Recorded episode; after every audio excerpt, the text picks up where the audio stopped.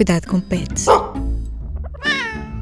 Olá, eu sou a Ana Isabel Ribeiro. Este é mais um episódio do podcast Cuidado com o Pet. Todas as sextas-feiras estamos à conversa com pessoas que adoram animais.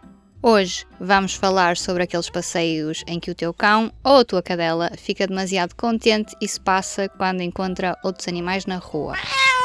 Este podcast tem o apoio de seguro Cães e Gatos, da Tranquilidade. Estás a ver a situação, não é? Não vão atacar, mas querem brincar durante uns minutos. O que é que deves fazer?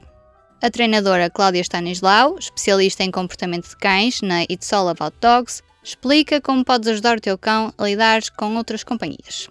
Mas aviso já, não te safas se não levares umas guloseimas para habituares a chilar.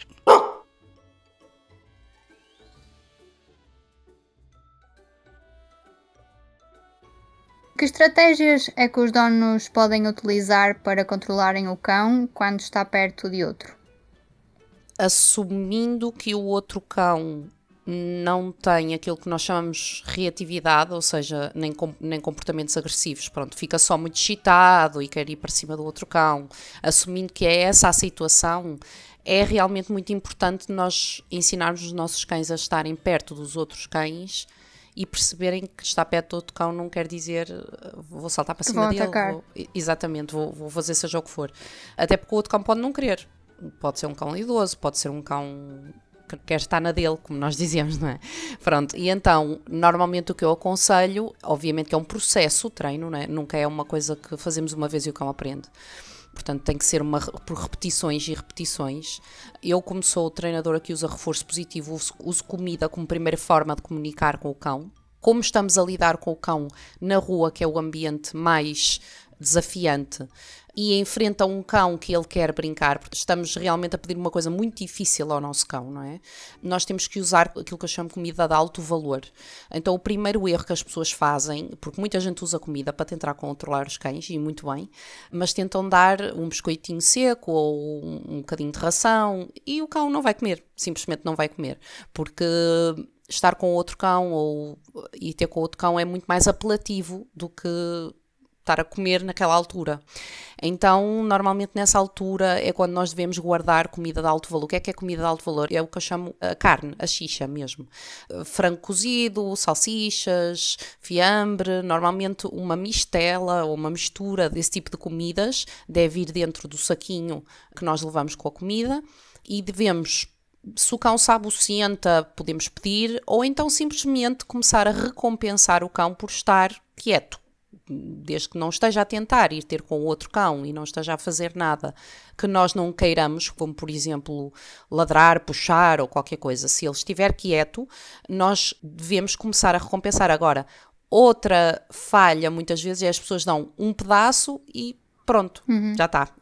só que um pedaço só tem uma duração X. Portanto, temos que dar enquanto estamos em frente ao outro cão ou enquanto estamos perto do outro cão a falar com o tutor ou porque é um amigo ou por qualquer coisa, para manter o comportamento. Com o tempo, o cão vai aprender e, e, os cães aprendem, ah, pronto, é mais um cão e ela vai ficar aqui a falar e, e começam a ignorar e deitam-se e até ficam sossegados. Mas para chegar a esse ponto, temos que passar pelo processo de estar constantemente a recompensar o cão para ele saber exatamente aquilo que nós queremos que ele faça, que é fica aí, fica aí, fica aí. É como se estivéssemos a falar uhum. constantemente com o cão, sempre fica aí, é muito bem, tá, agora estamos constantemente a fazer isso. Tentar controlar o cão com a trela. As pessoas que tentaram isso já sabem que é inútil, porque ou o cão ou é muito pequenino e aí as pessoas usam a força, não é? Ou invariavelmente o cão vai ter mais força que nós e depois aquilo vai se tornar tipo uma batalha entre titãs e saímos lá irritadíssimos e, e, não conseguimos nada. E o que vai acontecer é que o cão da próxima vez vai tentar com mais força ainda, porque pensa assim: bem, se isto é, se isto é uma questão de força, eu vou, vou apenas tentar mais. Portanto, eu aconselho levar comida de alto valor para situações específicas como essa e começar constantemente a fazer isto um, um uma espécie de, um, de, uma rotina. Tipo, vês um cão, eu paro, peço um senta e estou-te a recompensar constantemente o senta. Nós próprios vamos notar que o cão começa a oferecer o comportamento. Tipo, olha ali um cão, pronto, e senta-se, fica à espera que a gente faça o nosso trabalho, não é? Que é, que é pagar-lhe o ordenado, como eu digo, e a gente vai pagando. E, e com o tempo a gente vai começar a reparar que onde antes, por exemplo, em 10 minutos dávamos 100 recompensas, claro que eu estou a exagerar, mas dizer à toa, vamos começar a dar 50 e depois vamos começar a dar 30, depois 10 e depois uma ou duas e depois vai, vai começar a espaçar muito porque o cão já aprendeu e já sabe. É só a fase de aprendizagem que é um bocadinho mais difícil. Mas também os podemos treinar sem recorrer à comida, certo? Claro que sim. Por exemplo, se for ao parque com o meu cão e quer treinar chamamentos, com os chamamentos o Joel respondia muito bem com bolas, por exemplo. Se eu chamava o Joel e lhe atirasse uma bola como recompensa, ele vinha. Agora, atirar uma bola tem um limite. Primeiro tenho que atirar uma bola, portanto tenho que estar num sítio específico para poder atirar a bola. Não é só dar, não é? Então se eu estiver, por exemplo, de trela na rua, não posso atirar uma bola. Isso é, é restritivo. Então em certos ambientes, atirar uma bola pode ser uma opção. Brincar ao tug, que é o jogo do puxa, é outra opção. Mas também é restritiva, porque, por exemplo, se um cão está muito excitado, no caso de, por exemplo, estar em frente a outro cão, brincar ao tug não é muito aconselhável. Porquê? Porque vai excitar o nosso cão ainda mais, ele já está excitado, vai ficar ainda mais excitado, pode ser contraprodutivo. E eu não sei o que é que o outro cão vai pensar do assunto. Eu não sei se ele vai achar que também quer entrar na brincadeira ou se calhar, porque brincar é uma, é uma coisa muito forte, não é? Eles gostam muito e há muitos cães que ficam aquilo que nós chamamos com ciúmes, não é? De ver os outros cães, de ver bolas, a bola é minha, o, o tag é teu, etc. Pronto. Também há uh, aquilo que nós chamamos as recompensas naturais, tirar a trela, colocar a trela, tudo isso são recompensas. Recompensa é tudo aquilo que o cão quer naquele momento. E reforço positivo é tudo aquilo que aumenta a frequência do comportamento. Portanto, existem imensas coisas. Mas no final de contas, chegamos sempre à conclusão que o mais fácil o que nos dá mais capacidade de perceber se está a funcionar na hora, sem, sem estarmos com muitas análises, é a comida mesmo. Até porque, por exemplo, se eu estou a dar um pedaço de salsicha ao cão e o cão está a comer, uh, e eu aproximo muito do outro cão e ele deixa de, de um momento para o outro, não quer comer mais a salsicha, isso é um sinal que o sistema parasimpático do cão disparou e que ele não está já confortável para comer. Mas se eu tiver a usar outra coisa, posso enganar-me, como por exemplo brincar com o tug, porque chita o cão e ele pode continuar e pode estar a largar a frustração dele no brinquedo e eu posso estar com uma falsa sensação de que ele está, não, ele está distraído com o brinquedo, mas não. Pegando aqui por este jogo do puxa, devemos puxar o animal e fazer com que ele se afaste do outro cão ou isto só vai deixá-lo mais nervoso? A distância é muito nossa amiga, ou seja, a maioria das pessoas não entende que a distância do outro cão pode ser imperativo para, por exemplo, um treino bem sucedido.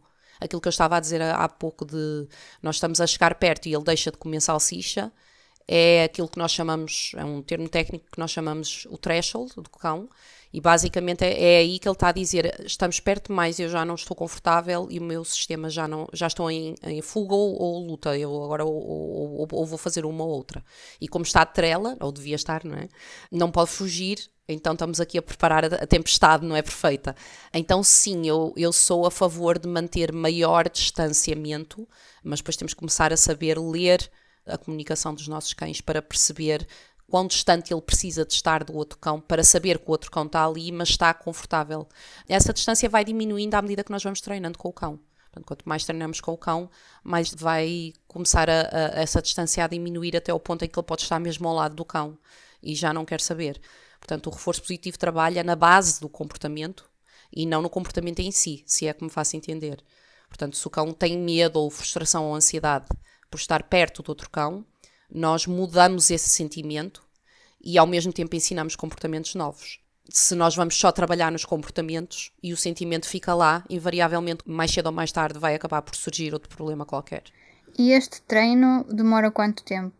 Calculo que dependa de cão para cão, mas. É, exatamente. Não há, não há, é impossível. Uh, se algum treinador disser ah, eu vou demorar uh, três meses, está a mentir eu, não, eu digo sempre aos meus clientes, eu não sei, não depende só de uma coisa, não depende só do cão, não depende só do ambiente, não depende só, é, só, é tudo isso, é o cão individualmente, ou há, há, quanto tempo é que ele pratica o comportamento que nós não queremos, a rapidez com que ele aprende o comportamento que nós queremos que ele faça, a consistência dos tutores, porque quem vai fazer a maioria do treino devem ser os tutores, porque são eles que estão todos os dias com o cão, e nós, os treinadores, só vão lá dar indicações e ajudar, não é?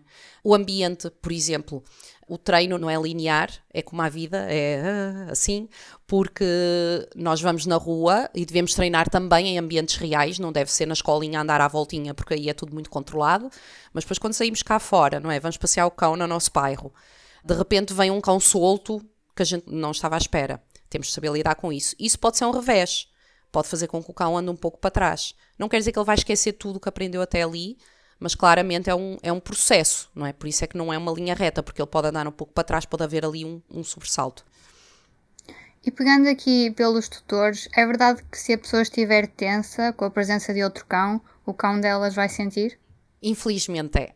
é. Eu digo infelizmente porque nós também não temos um botão, não é? Porque eu não posso dizer a um tutor, olha, fique calmo. E a pessoa diz, está bem, e carrega no botão e está tudo bem. assim como os cães também têm que passar por um processo de aprenderem comportamentos novos e aprenderem a relaxar enquanto estão, na vez ficarem uh, exaltados ou com medo ou, ou ansiosos, uh, começam a ficar calmos, tranquilos, uh, seguros a pessoa também tem que sentir isso. E claro que se a pessoa já passou por uma série de situações com o seu próprio cão, é normal que ela, quando vê outro cão, ela própria já começa a sentir ansiedade e já começa a sentir. Então o que é que as pessoas normalmente fazem? Começam a, a, a colocar tensão na trela, começam a dar alguns sinais, mas a tensão na trela tipo é o mais óbvio, mas mesmo os mais subtis, como por exemplo batimento cardíaco, aceleração do batimento cardíaco, a respiração mais ofegante, nós propriamente podemos não dar conta, mas o cão já deu conta. E o que é que acontece? Se o cão, por exemplo, tem medo, que é o, o medo é o, é o, maior promotor deste tipo de comportamentos, apesar de às vezes parecer que eles não têm medo nenhum, é o medo que está por trás. O medo, a ansiedade, a insegurança, o, o stress se eles sentem isso e depois sentem que a pessoa, que é a mãe, o pai ou o tutor, né, neste caso, também sente isso. O que passa na cabeça dos cães é também não gosta, então também tem que ajudar porque já somos dois que não gostamos da presença de cães. A presença de cães põe-nos aos dois nervosos, a mim e ao meu tutor.